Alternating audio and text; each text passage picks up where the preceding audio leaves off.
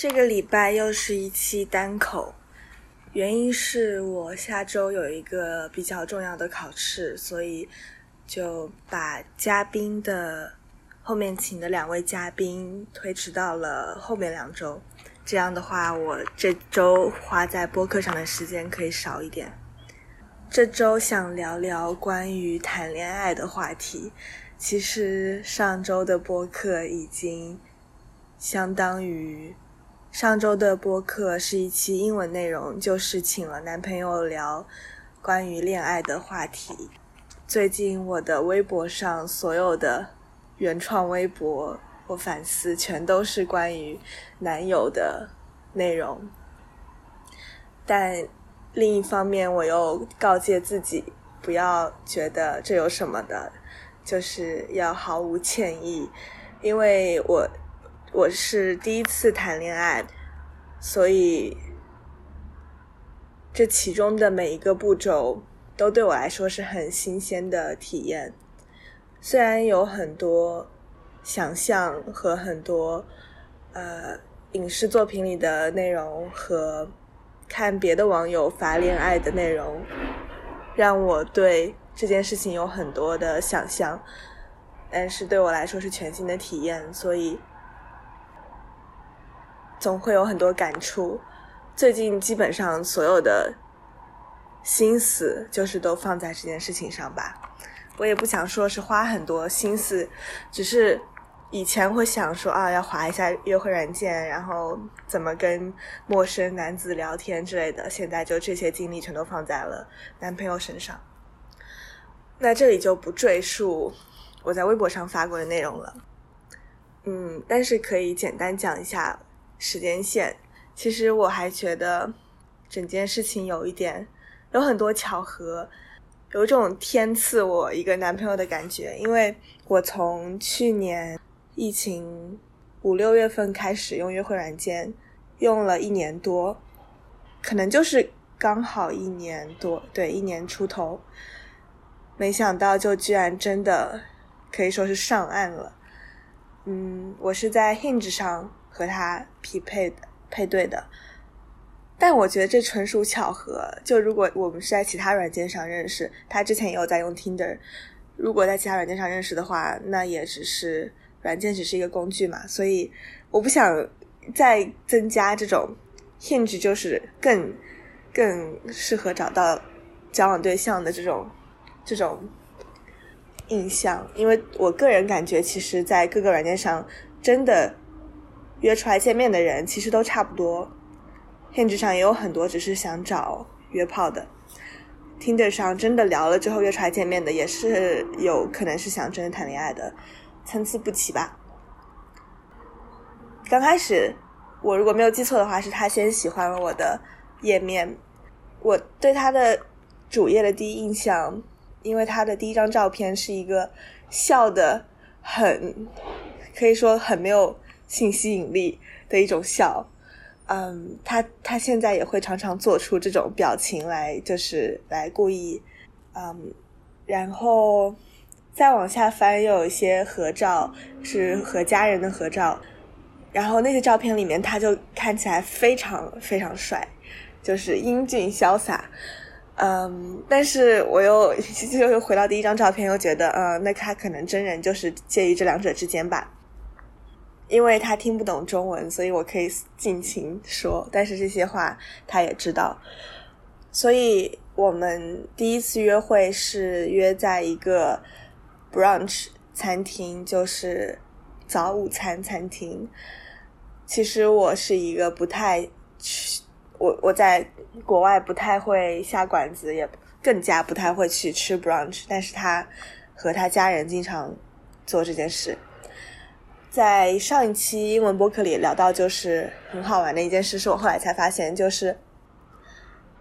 他的。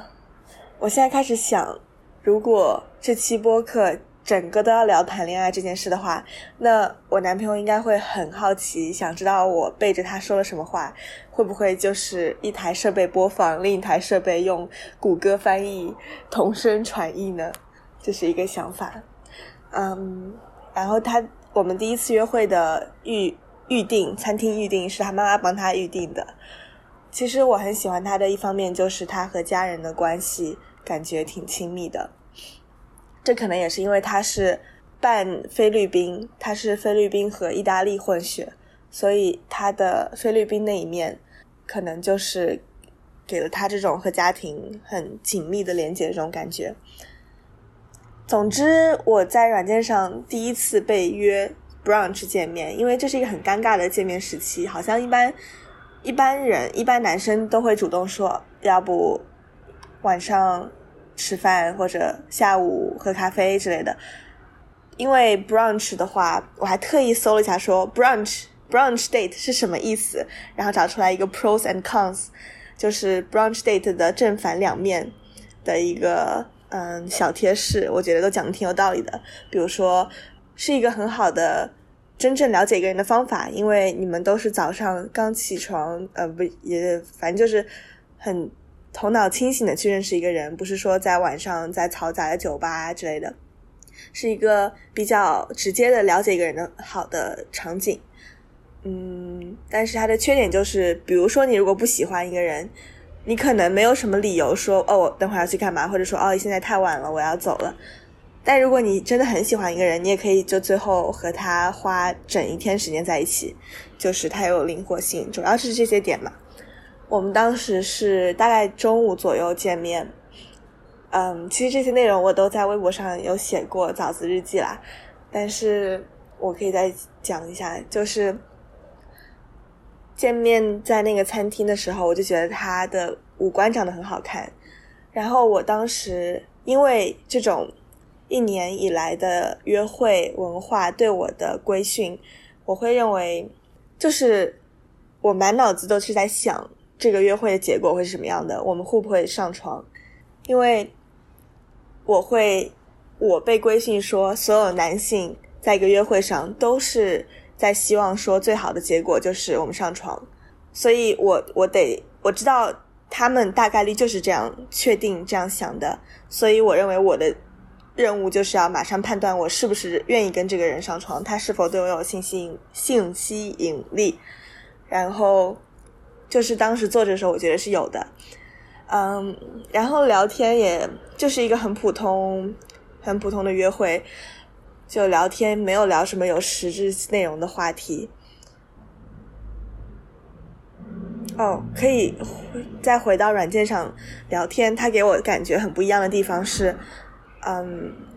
比如说，他跟我说，他最开始在软件上，在 Hinge 上的对一个问题的答案是他喜欢他的小确幸，生活中的小确幸是干净的袜子和把垃呃和倒垃圾扔垃圾。但是我其实没有印象了，因为我当时没有说说哇，这个人最美黄男是我，我完全是我的菜，并没有，只是觉得可以见一下这样。一直到好几次 date 以后，我都没有就是觉得我们真的会开始交往。他给我聊天的感觉是挺认真的在聊天，嗯，但是这我也见怪不怪，因为软件上有男的可能就是很认真的跟你聊天，然后一见面，然后聊几句就说呃 DTF，就是呃要直接约吗？我是后来我就给他发说，呃，不好意思，我不太喜欢在软件上花太多时间聊天，我我更希望就是直接见面，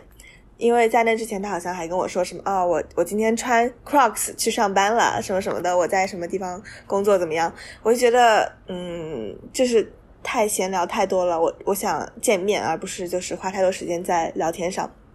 然后我发完那个之后，他就说啊，他也觉得是这样的，然后就发来了。嗯，约会地点、时间，我就觉得这一点非常好，因为其实，在软件上，一个男的想要脱颖而出太容易了，就是你好好的说几句话，嗯，聊几句天，然后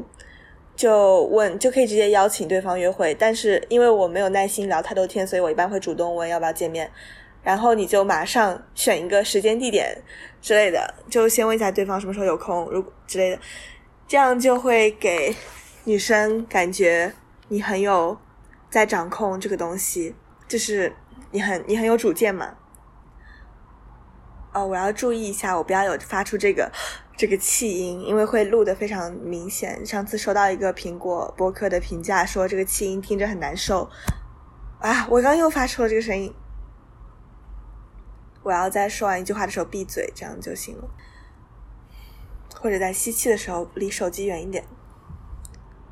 总而言之，说回那个，嗯，他发完了约会的具体信息之后，我就想说，那就不用再聊什么了吧，就见面再说。结果他还是就是每天会发发一条消息说啊，你今天怎么样啊？我今天干了嘛干嘛？我就觉得好烦。然后有一次他有一天发什么，你今天过得怎么样？我大概就过了。一整天，第二天才回我说啊，我昨天在和朋友嗯去当趟，所以玩了一整天。因为我觉得他，我不想再回太多消息了，嗯，然后就到了见面的这一天，我感觉他也领领悟到了吧。反正到了见面这一天，就是回到刚才说，我觉得他是有信息引力的这一部分。他结果在上一期播客也聊到，就他对我的第一印象是觉得。我很蠢，就是为什么要在一个全市最好的 brunch 餐厅点一个沙拉？其实是因为那天天气很热，我又不太喜欢在约会的日子里吃太多。我甚至就希望是一个没有没有进食的约会，比如说喝咖啡之类的。因为比如说我的顾虑有，万一这个约会会会造成，会最后的结果是睡觉上床的话。嗯，那我就不想，不好意思，我我不应该说上床。我觉得这种，嗯，如果说最后的结果是性的话，那我就更加不希望我的肚子就是胀鼓鼓的，就是要有消化的这种负担。所以我就点了一个沙拉，沙拉还挺好吃的，而且我心想沙拉也比较便宜，就不用，就还是会考虑。虽然说是一般来说男生会主动买单，但我还是会考虑说那。如果他主动买单，我还是点的便宜一点好了。嗯，反正本来也不是特别想吃很多东西，就不太喜欢把进食和这种约会放在一起。我更希望自己肚子是扁扁的那种状态，会更让我更有自信。所以聊天就是聊的挺挺寡淡的吧，但是就是一直互相看着笑。嗯，这这，我觉得我他后来说，我觉得我是一个人很好的人，可能就是因为我在一直在微笑吧，就是表现出那种很嗯很友善，呃招人喜欢那种感觉，所以我就觉得通过他看我笑和就是通过这些对视和这种笑，其实，在餐厅里说话也听不太听得清楚，我不太喜欢那种环境，嗯，就在这些对视和微笑中，我觉得我们应该会上床。嗯，后来就是买完单之后，他从桌子上，呃，我第一次看到他从桌边站起来，然后又从昏暗的餐厅灯光走到室外大太阳底下，我才觉得说，这个人怎么比我想象中的要瘦小？因为我不是一个很瘦的人，而且我一直对自己的体重，嗯，感到感到有点自卑，所以我会想要找一个很高很壮的。男的，这样可以让我显得比较娇小。所以当他当看到他，就是他他挺瘦的，是那种精瘦类型，但是就是强壮的瘦吧。然后比我高十厘米，感觉上就是感觉没有什么区别，而且站在一起就会感觉他很瘦，我很壮，我就不太喜欢这种感觉。然后我就开始有点后悔，说那。我就有点后悔我做下的决定。其实我当然没有跟他说我可以跟你上床这个决定，但是我有在餐厅的时候有租一个按小时的租赁车，基于一两次的经验吧。一般来说租这个车最后的结果就是我问对方你有什么想去的地方吗？对方说没有，然后就开回我家这样子。所以这是当时我的心理活动。但是就像我在微博上写的，我们第一次约会的。情况，他后来跟我说，到了我家之后，他才到了我家之后，我主动问他，你要想要接吻吗？然后他就是大吃一惊，就是他真的很吃惊，就像就像一个猫看到背后有根黄瓜突然跳起来那种我就我就也很困惑，他也很困惑。他说：“难道你是想要只是想要找约炮吗？”我说：“我不是想要找约炮，只是我觉得这是这是正常走向，这是你你期待的，我也不介意。我想要先试一下，才决定是不是要继续跟你有更多的交往。就是因为他体格比较小这件事情，我就觉得如果。”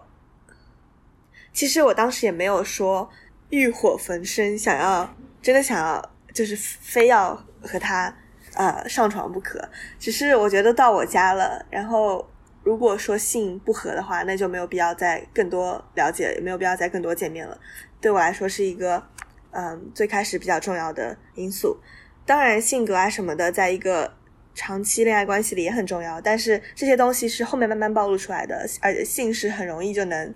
就能判断的，就像你看一个人会先从外貌开始，那我觉得第二步就是性吧，性能力。后来我们就展开了，感觉有半小时以上，可能有一小时的对话，就开始聊这些东西。后来他回忆起来说，他觉得我当时非常刻薄，他觉得我很刻薄，然后说的那些话又觉得很自以为是。我想起来也觉得很尴尬，因为我我在说一些。话，比如说，我说，我说你好像不是那种符合了我内心想象的理想男朋友那种类型，所以我也不想要，就是勉强什么长期关系。我并不是只是在找约炮，但我想就是先试试看嘛。如果说在性上面很合的话，那我可以在在在后面考虑。总之，可能就是因为我当时没有那么喜欢他，所以，所以我就不是很。怕伤到他的心啊，或者让我显得很奇怪啊之类的，主要是因为我不够喜欢他吧。然后后来聊完之后，我们就我们就嗯就上床了。这些细节等等就省去吧。我觉得我就不要花太多时间在讲我们的我们的相遇。总之来说，对我来说是一个很意料之外的，就是一步步都很意外。首先，总的来说，我没有想到在软件上会找到一个男朋友。其次，每一次约会，可以说最开始的两三次约会，展开讲都可以讲很多。但是，我会很意外，说他这样一个人在软件上是想要想要展找交往对象，想要谈恋爱的这件事情，可能就是花了好几天相处时间才让我信服。我我就是抱有很多的警惕。可以说是因为他很坚定，他很确定他自己想要什么，他也喜欢我，他也对我们的关系，他对我们的相处有信心吧，所以给了我很多的信心。然后现在就是我也是打开了很多，也给他很多信心。所以谈恋爱就是这么个情况哦。但是我想要聊的，我想要聊的一些感受，就是谈恋爱这件事情以后的感受。嗯，我写了几点。第一点就是，我就是那个以前在网上嗯羡慕酸别人甜甜的恋爱的呃人，然后突然我就角色转换变成了开始狂秀恩爱的一个人 一个网友，然后收到很多那种啊好羡慕好酸这样的评论，大部分是开心的，但是也会有点愧疚，就觉得好像本来我们都是在同一艘船上。呃，等待救援，然后我就自己先上岸了，就有点愧疚感。但我知道不应该有这种愧疚感吧，我还是要更清楚自己的感受。我觉得不应该有愧疚，但是我也要更能够鉴别，我有时候发的一些内容是想要表达自己的感受、抒发自己的感受，还是只是为了给别人看到，然后尽量避免做第二种。所以我就突然理解了别的网友，也突然理解了，就是。有那个双引号老公的网友网友们，他们的一些心理感受，就包括刚开始，嗯，我还在很试探的时候，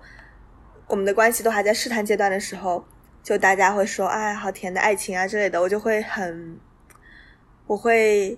自己感觉有点起鸡皮疙瘩，因为我觉得这根本不能算是爱情，而且我也不想要因为把它冠上爱这个名号，让他就有一种在。他被诅咒了，就是因为我觉得爱是一个要更慎重说出口的东西。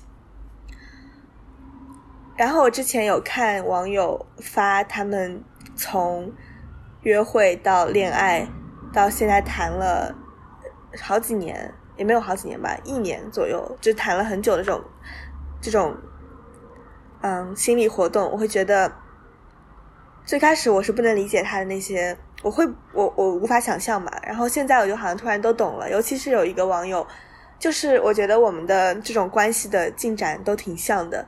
所以就是我突然。理解了很多，比如说，我甚至会看一些网友，我会觉得说，她这个女生真的有这么喜欢她的男朋友吗？我不知道为什么会有这种感受，可能就是觉得对方看起来不是她的，不是她首先会考虑的类型吧。其实我也是，因为我觉得我男朋友不是我想象中我会约我会交往的类型，所以我就会想，这个女生真的喜欢她男朋友吗？他们为什么在一起？我觉得又是很多在表面上看不到的原因，比如说，我觉得我们为什么在一起是。首先，他喜欢我，嗯，他有信心，这件事情对我很重要。我觉得我的性格里，在至少目前的我来说，在这种事情上，在谈恋爱这件事情上，我是更被动的。我会主动的去要求做一些事情，比如说第一次接吻、性都可以算是我主动的。但是真的到我们定义这段关系，说我们是呃认真。正式交往这些事情，我都得在对方给了我很多的信号和很多的语言上的确认之后，我才会主动的去仪式性的做这个事情。总之，我就感觉自己理解了看到网友谈恋爱的那种不确定，然后那种小心翼翼的试探啊，以及他们为什么会选择进入一段关系。然后第二点，我想讲的就是确认关系这件事情，其实比。想象中的要简单很多，或者说谈恋爱这种关系的进进程比想象中要简单很多。我之前有个疑问是，两个在软件上开始约会的人要怎样确定他们的关系呢？所谓的定义关系的这个对话应该发生在什么时候呢？但是后来发现其实很简单，六月二十七号那天认识，呃，第一次见面，然后后面的十天，第十天的时候确定关系，在那十天里。据我可能不准确的统计，只有两天是完整的二十四小时以上，就是没有见到对方，其他都是我留宿或者他留宿，或者早上分别，然后晚上见面之类的。就是因为我们在很高频率的见面，所以当然我们没有时间再见其他人，这段关系就是显而易见的是已经是排他的了，因为我们根本没有时间见其他人。然后我们在第十天的时候，嗯，就是谈了这个话题。然后他说他是确定想要正式交往，他是一个希望有谈恋爱的人，不是一个想要只只是找约炮或者随便约会、随便玩玩的人。所以我们在那一天确定了关系。所以我觉得这想象比想象中的简单，就是因为你们会不停的想要见对方，然后每一次分别都会。都会确定下一次见面，就是会很简单的就带到了这个我们是不是在一个排他的交往关系里的这样的一个对话。还有一个想要谈谈论的点是，我跟我父母讲了这件事情，因为之前没有谈恋爱的时候，他们会很好奇、很期待，说：“哎呀，我我们女儿什么时候谈恋爱，会交一个什么样的男朋友啊？”所以我都是觉得说我一定会告诉父母谈恋爱的情况。但是我没有在刚见面的时候就告诉他们说认识了这个人，然后开始交往，而是大概延迟了可能几个礼拜、两三个礼拜之后才告诉他们。他们也不知道具体的准确的日期，但是基本上知道了整个情况。最开始没有直接告诉父母，是因为，嗯，首先我自己想要等确定了再告诉父母我们在谈恋爱，因为我不想。只是我一个人的想象，然后结果对方可能只是玩玩，或者是或者是骗人，或者我不想要让他们也经历这种不确定。另一方面也是因为我最近要准备那个考试，所以我我知道我如果跟他们讲了，他们就会很担心，说考试会觉得我分心啊什么的，会有这方面的担忧，所以我就没有跟他们讲。在确定关系之后。呃，我妈有谈到性这个话题，但是是非常隐晦、非常不好意思的方式。我觉得在他们看来，就是要确定关系以后才会有发生性行为，但是在我看来，肯定是在确定关系之前。这个每每个人的观点不同，没有什么好坏对错。反正我也不不不需要跟他们讲说，其实，在第一次见面的时候，我就主动的嗯和他上床，因为在我爸妈眼里，我还是一个处女。嗯，对，呃，但他们也不是说不接受我有婚前性行为这件事情，只是非正式恋爱性行为，我觉得他们是不接受的，也不是不接受吧，他们会觉得风险太大，然后会担心我保护不好自己。然后呢，在聊到性这个话题的时候，我妈就是说：“那你们要在一起，你要千万不要在这个年纪意外怀孕啊。”然后我说：“当然不会啦，我会很注意。”呃，我我当然也很在意这个，我很重视这件事情。其实他也不知道我已经做了 IUD，就是避孕环，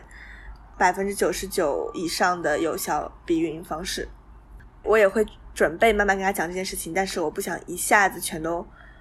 扔到他身上，我怕他就是承受有点有点慢。其实我可能也小瞧了他的接受能力，但是我会慢慢的跟他讲这些事情。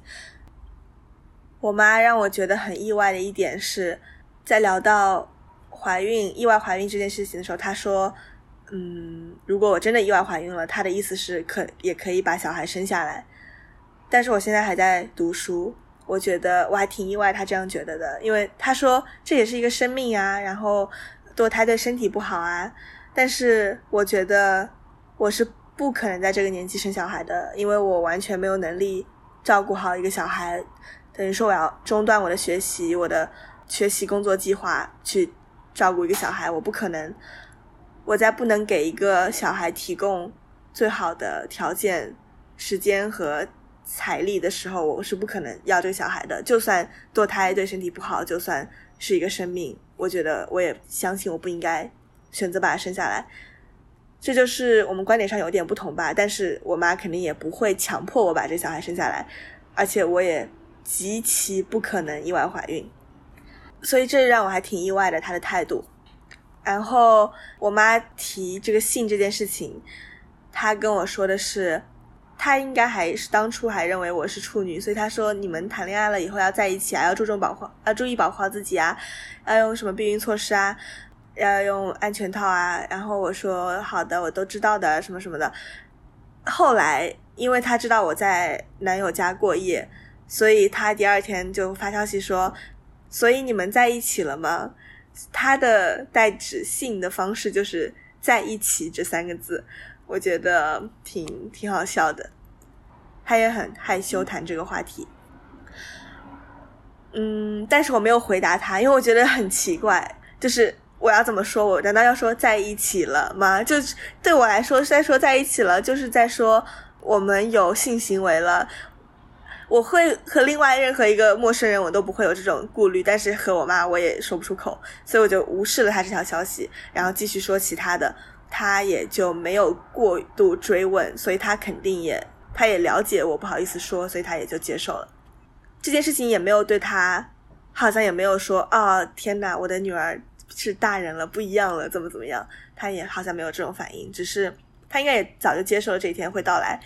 嗯。只是会说，哎，要担心有避孕的风险。其实我还蛮希望能多和我妈谈论一下这种方面的话题的。可能未来有一天吧，等我再大一点吧，就是能和她谈论说，哎，你男朋友性能力怎么样啊？这种话题，我还挺希望能和我妈谈论的。但是我们俩都感到，都为此感到尴尬，不好意思。哦，还有一件让让我震惊的事情，让我小吃一惊的事情，就是我问我妈，那你和我爸是怎么避孕的？他说他是用那种性行为之前五分钟内放置在阴道内，然后等它融化，再有插入式性纳入式性行为的这种嗯方式。其实我也不是很吃惊，因为我之前在冰箱里看到过这个药，我也看了一下使用说明，但是我当初还没有太多了解嘛。然后我还挺吃惊的，就是他们都结婚二十多年了，居然还在用这种。感觉很麻烦的方式避孕，而且感觉我不清楚有效有效率，就是感觉每次都要这样做就很麻烦。为什么我爸不去结扎呢？他们很显然不想要再要一个小孩了。为什么我爸不去结扎呢？我觉得，都结婚生小孩完了之后，男的去结扎就是一个很好的选择啊。但是我也没有去，我后来没有没有深入的讨论。而且我也很挺吃惊，就是我妈没有做一些什么，她可能还是比较担心这些激素对身体的影响吧。我觉得这个可以理解，但是我不太理解为什么爸不去结扎。我一定要有机会，我一定要问一下他。最后一件我想聊的事情就是，其实我很希望给所有关心我、爱我的家人朋友分享谈恋爱这件呃开心的事情，但是。嗯，我爸妈会有些顾虑，说不要告诉我祖父母辈，因为其实就像一个台阶梯性的开放度、接受度。我觉得我能接受的事情，我爸妈可能勉强能接受。再放到我爷爷奶奶身上，他们就是他们接受度度就更更低一倍嘛。比如说我跟爷爷奶奶聊天的时候，他们就会说，啊，什么时候可以抱到曾外孙哦什么的，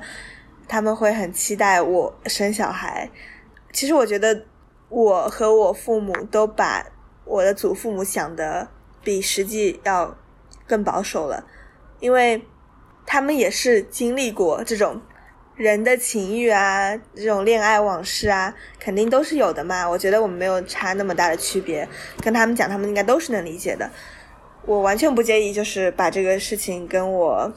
当然不是全部的细节，跟跟我的祖父母分享，但是我父母不希望我讲。因为毕竟他们都在国内，如果我讲了，我的祖父母会去向我的父母问很多很多的事情，然后可能会经常经常跟他们聊，所以我父母不想要有这个，不想要开这个头，觉得会觉得怕烦。那既然考虑到，因为毕竟是他们要需要来照顾我祖父母来应对这些发问，所以我就尊重他们的选择，没有跟他们没有跟我的祖父母汇报。嗯，但我觉得有点遗憾，因为他们也，因为他们也很期待我谈恋爱会是什么样的，而且我觉得是一件开心的、值得分享的事情。但是，所以我就是深刻的看到了这个这种代际的层层递进的这种开放度、接受度，就是一件事情得我接受，再让爸妈接受，然后再给祖辈接受。好，我已经录了四十分钟了，然后这一期播客就这样吧。希望大家听得开心哦！我已经没有在做开头了，因为我觉得每一期开头说“欢迎来到自以为是 self-loved 播播客”，我是自以为是的主播，这句话没有必要讲，因为首先大家点开播客之前就看到这个播客叫什么了，然后其次我的主播介自我介绍也没有给大家任何有用的信息。所以这个开头就不讲了哦。对，所以提到这个，再讲一下我播客改名的事情。这个也在微博上讲了。我把 Inside Out 英文名改成了 Self Volve。Volve 的不是一个英文单词，但是它可以说是一个词根吧。因为自以为是的一个可能，英文翻译的可能性是 self involved。self involved 就是很沉浸于自己的事情里面，很关注自己。它是有点贬义的，在像自以为是一样。然后我就想到 involved 这个词，也可以把它的前缀替换成 revolve，就是旋转的意思嘛，所以就是围着自己旋转。但是 self revolved 应该不是一个词，嗯，然后我又觉想到可以把它替换成 self evolved，evolve 是进化的意思，所以 self evolved 就是有一种在自我进化的意思。所以我因为没有想好。Involved, revolved 和 evolved 要选哪个比较好？所以我就保留了这三个词的词根，也就是 volved。所以我的博客就叫 self-volved，听起来挺拗口的，但是是好处是没有一个播客叫这个名字，所以如果把这个打到搜索引擎里，可以更容易的找到我的博客，不像 Inside Out 这个名字就比较比较普遍。OK，那这一期播客就讲到这里啦，希望大家。喜欢这样子内容，下期接下来两期的预告是，我会请一个是微博上的网友，另外一个是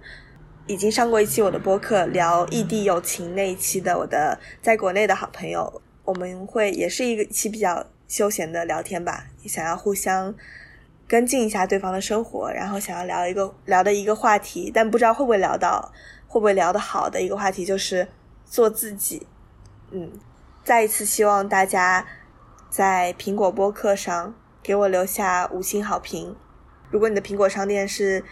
不在美国或者加拿大的话，我可能就需要比较长的时间才可以收到你的评价。但这两个地区的评价我会经常查看的，然后我会把你的嗯评价截图发到 Instagram 上。播客的 Instagram 账号是 T E N L B 下划线 P O D S。嗯，就算是差评，我也会截图放到 Instagram 上，就是可能会回应一下你指出的建议。但是希望大家就算有差评，就是听的不爽，非要如果你听的不爽，非要告诉我的话，那你也可以留下一个五颗星，然后再告诉我好吗？那样我会很感激你的差评。希望大家多多给我在苹果播客上打分。或者是不管你用的什么平台，如果有打分或者留言机制的话，嗯，也可以在我的 Instagram 账号上私信我。如果你不是北美区的听众的话，欢迎你把你的评价截图发给我，这样我就可以更快的看到，然后我会分享。谢谢你们的支持。还有就是想要支持我的播客的话，可以在 Patreon 或者爱发电上给我打赏，这两个平台的链接都会放在文案里面。那这一期就到这里啦，祝大家周末愉快。